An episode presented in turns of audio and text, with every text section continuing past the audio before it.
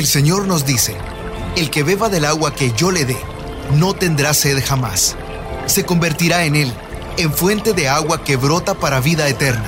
Y para conocer más de esa agua que nos da vida, Buenos días en el camino presenta El Cántaro, un segmento conducido por el padre José Román Flecha, doctor en teología moral, quien nos orienta sobre la verdad de nuestra fe. A continuación,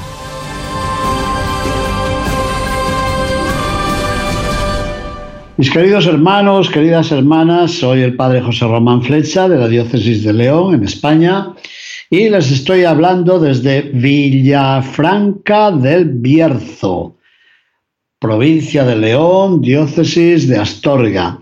Ustedes recordarán que aquí he venido ya muchísimas veces desde hace más de 30 años.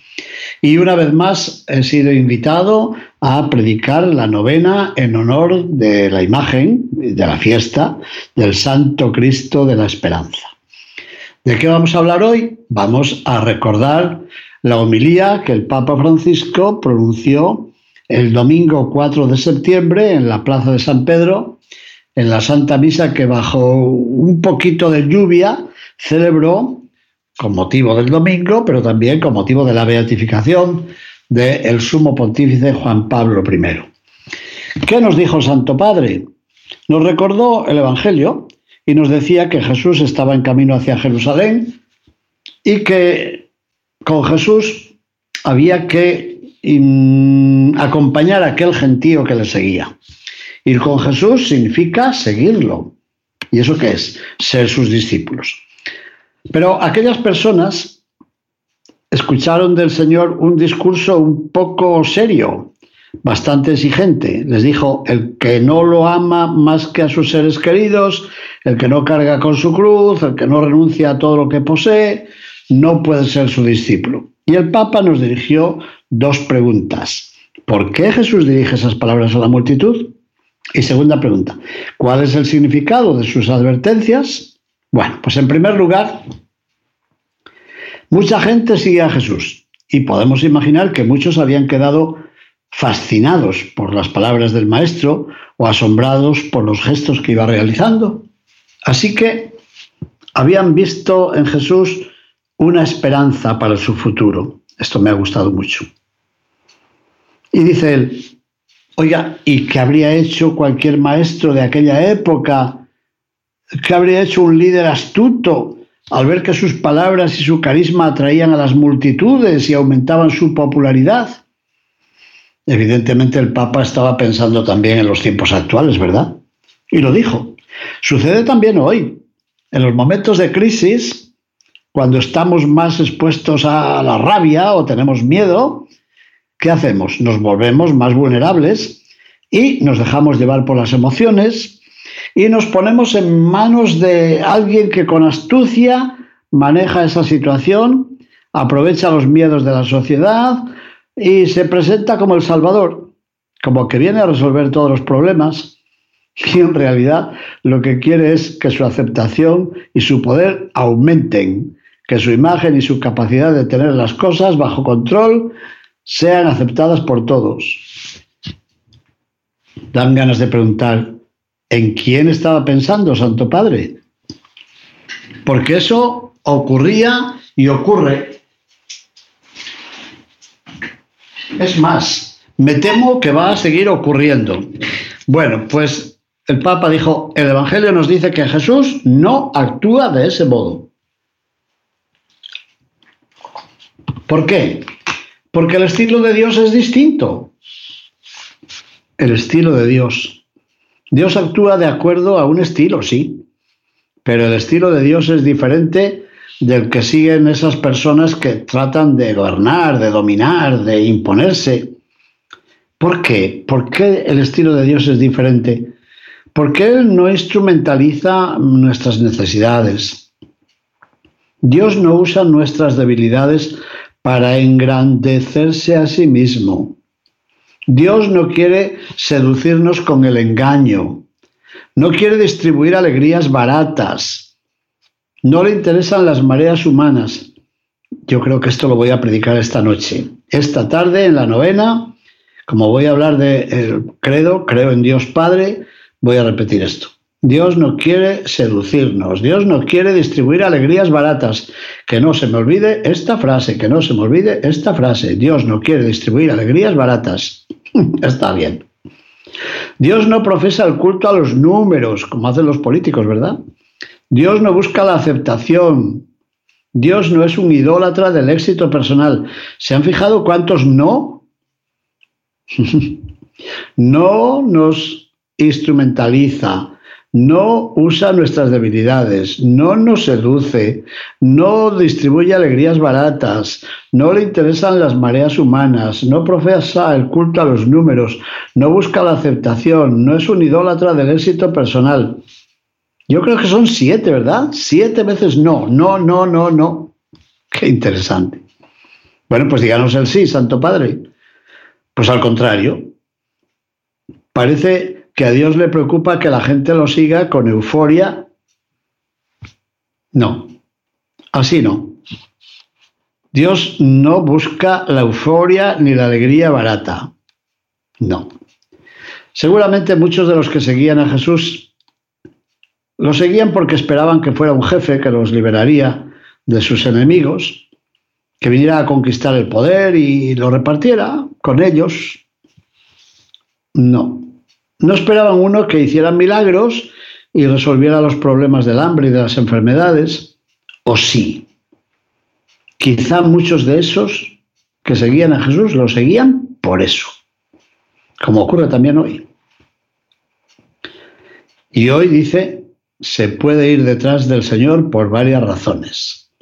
Y algunas de esas razones son mundanas. Detrás de una apariencia religiosa, se puede esconder también la mera satisfacción de las propias necesidades, la búsqueda del prestigio personal, el deseo de tener una posición, el deseo de tener las cosas bajo control, el ansia de ocupar espacios y obtener privilegios, la aspiración de recibir reconocimientos, entre otras cosas. Así que siete nos de lo que Dios quiere y siete aspiraciones mm, falsas por nuestra parte. Dijo, esto sucede ¿eh? también entre los cristianos, pero ese no es el estilo de Jesús. Y ese no puede ser el estilo del discípulo y de la iglesia. A ver, si alguien sigue a Jesús con esos intereses personales, se ha equivocado de camino. ¿Por qué? Porque el Señor pide otra actitud. Seguirlo no significa entrar en una corte, una corte real, o participar en un desfile triunfal, o recibir un seguro de vida. Pues no. Al contrario, seguir a Jesús significa cargar la cruz. Que no se me olvide que esto lo tengo que predicar todos estos días de la novena al crucificado cargar la cruz. Tomar como Él las propias cargas y de paso las cargas de los demás. Hacer de nuestra vida un don, no una posesión. Gastar nuestra vida imitando el amor de Dios. ¿Y cómo es el amor de Dios? Generoso y misericordioso. Así que estamos llamados a adoptar decisiones que comprometan la totalidad de la existencia. Por eso Jesús desea que el discípulo no anteponga nada a este amor. Eso es lo que decía el Evangelio. Porque parecía que despreciaba a la familia. No, Jesús no desprecia a la familia, pero nos dice que nada puede anteponerse al amor de Dios, ni siquiera los afectos más entrañables, ni siquiera los bienes más grandes.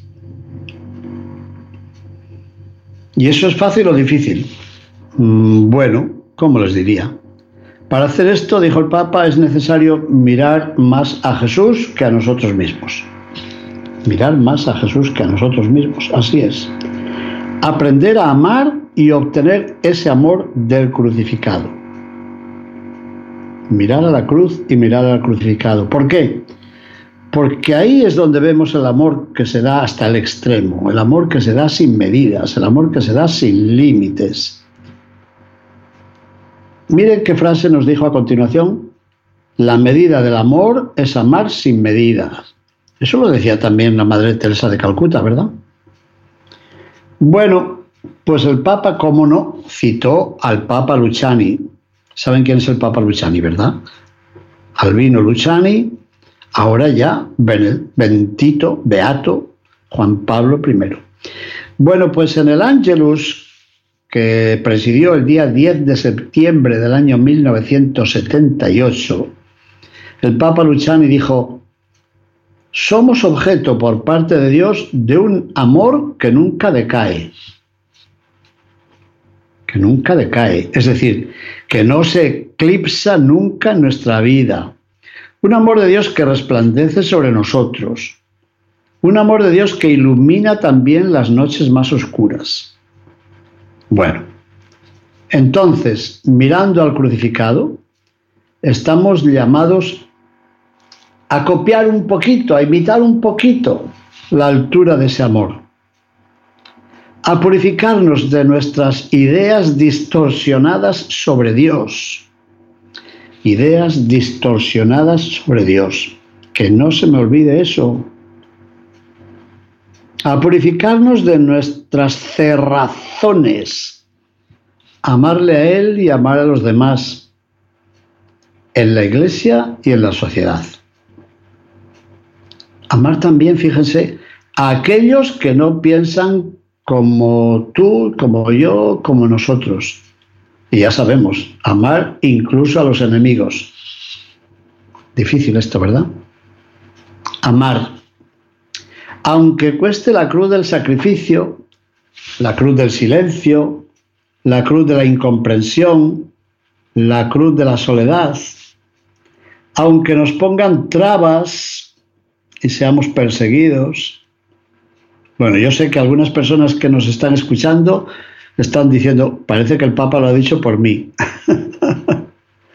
Amar aunque me cueste sacrificio, silencio, incomprensión, soledad, aunque me hayan puesto trabas en el lugar donde trabajaba, aunque sea perseguido por mis jefes, por mis compañeros, por mis compañeras, por mi suegro, por mi suegra, por mi cuñado, por mi cuñada, por mi amigo, pongan todos los ejemplos que quieran, a amar. Amar así, incluso a ese precio. Y el Papa citó también al nuevo beato, Juan Pablo I, porque había dicho, si quieres besar a Jesús crucificado, tienes que inclinarte hacia la cruz. Pero si te inclinas hacia la cruz, seguramente te punzan te pinchan algunas espinas de la corona que tiene la cabeza del Señor. Eso dijo en la audiencia general del 27 de septiembre de 1978. Me gusta mucho esta idea. Si quieres besar a Jesús crucificado, no puedes por menos de inclinarte hacia la cruz y dejar que te puncen algunas espinas de la corona que tiene la cabeza del Señor. Buena idea y buena herencia. Beato Juan Pablo I.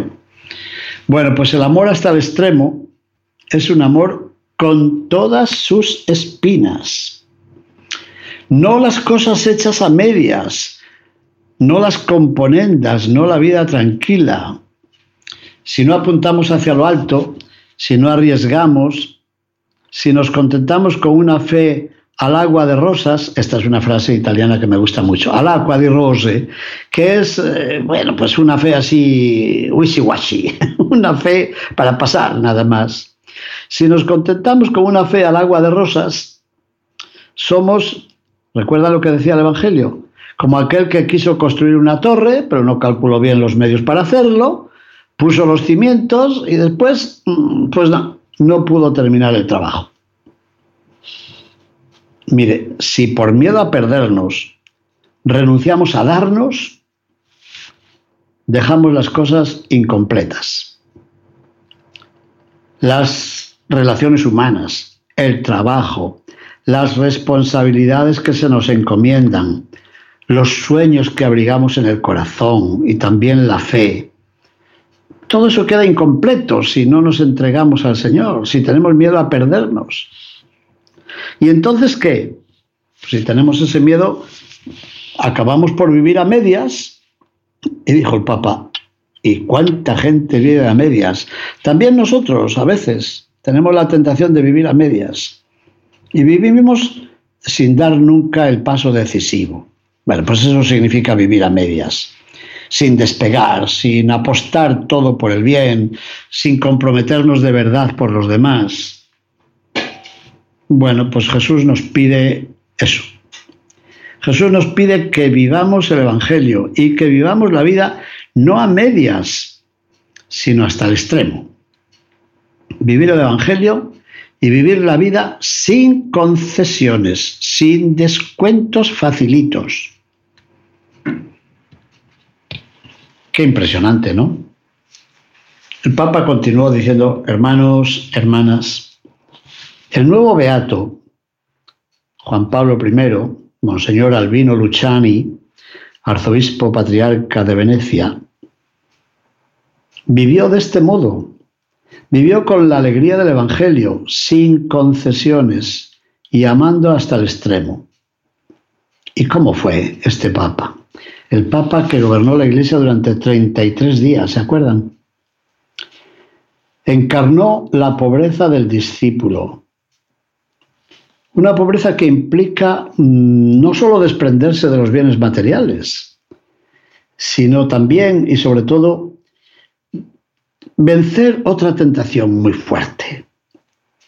¿Cuál es? La tentación de poner mi propio yo en el centro para buscar la propia gloria. Eso nos pasa a todos, también a mí que les estoy hablando. Bueno, pues esa es la verdadera pobreza del discípulo. Vencer la tentación de ponerme yo en el centro y buscar mi propia gloria. Y eso lo hacemos, yo creo que siete días a la semana, seguro. Bueno, pues siguiendo el ejemplo de Jesús, el Papa Luciani Juan Pablo I, fue un pastor apacible y humilde. Se consideraba a sí mismo como la tierra, la arena, el polvo sobre el cual Dios se había bajado para escribir. Qué texto tan bonito. Se consideraba como el polvo sobre el cual Dios se había dignado escribir. Y por eso decía, lo dijo en la audiencia general del 6 de septiembre de 1978. El Señor nos ha recomendado tanto que seamos humildes. Aunque hayan hecho ustedes cosas grandes, digan siempre, siervos inútiles somos.